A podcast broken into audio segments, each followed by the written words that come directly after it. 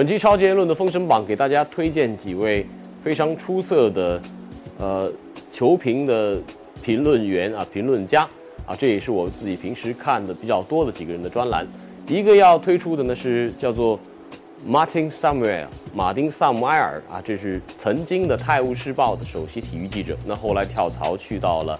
Daily Mail 每日邮报。每日邮报这个报纸的网站。呃，在过去两年也是成为了世界上浏览量最高的一个报纸的网站。那个萨姆埃尔呢，是一个身体比较肥硕的一位一位足球记者，从事职业足球报道应该时间非常非常长。他当年在零九年还是零八年跳槽去 Daily Mail 的时候，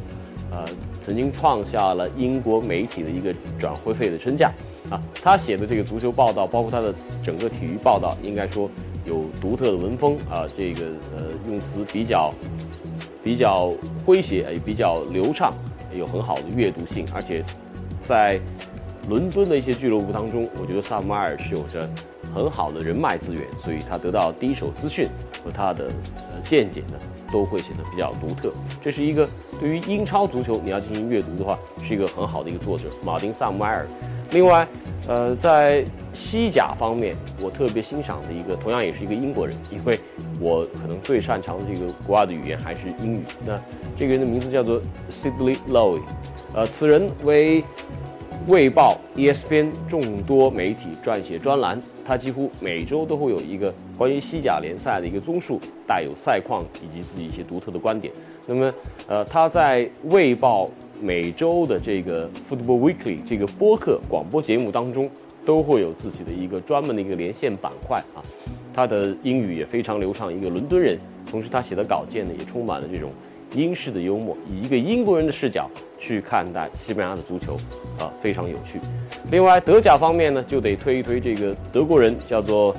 呃 Ralf Honigstein 霍尼克斯坦啊。这个人如果你上卫报的呃专网站和 ESPN。都可以找得到他，霍尼克斯坦，这是一个在法兰克福汇报曾经效力过多年的一位呃德国足球专家。他涉及的范围不仅仅是德甲，包括很多德国球员效力的一些其他联赛的俱乐部，他也有很好的一个跟踪的一个记录。所以这是一个表达能力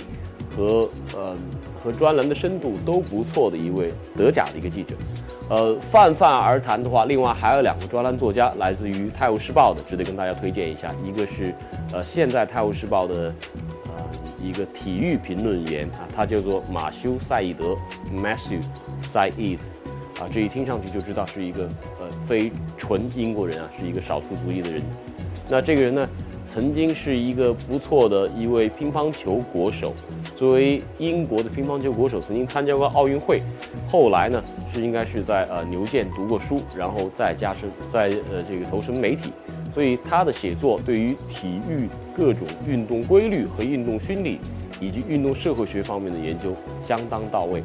呃，还有一位其实已经也是已经离开了《泰晤士报》，那就是《泰晤士报》以前的首席体育记者。他是叫做 Simon Barnes，西蒙巴恩斯啊，这是一个我个人认为最让我崇拜的一位仍然活跃的体育作者。他写的文章，他的专栏未必就一定是结合体育赛事，但是现在如果你去到 ESPN 的网站上，还是可以看到他每周的体育评论，其中有很多关于足球、关于比赛的一些描述。那呃，西蒙巴恩斯的评论往往会有比赛。而扩散到整个社会，扩散到人性这方面，所以这是一个非常值得大家关注的一位体育评论员。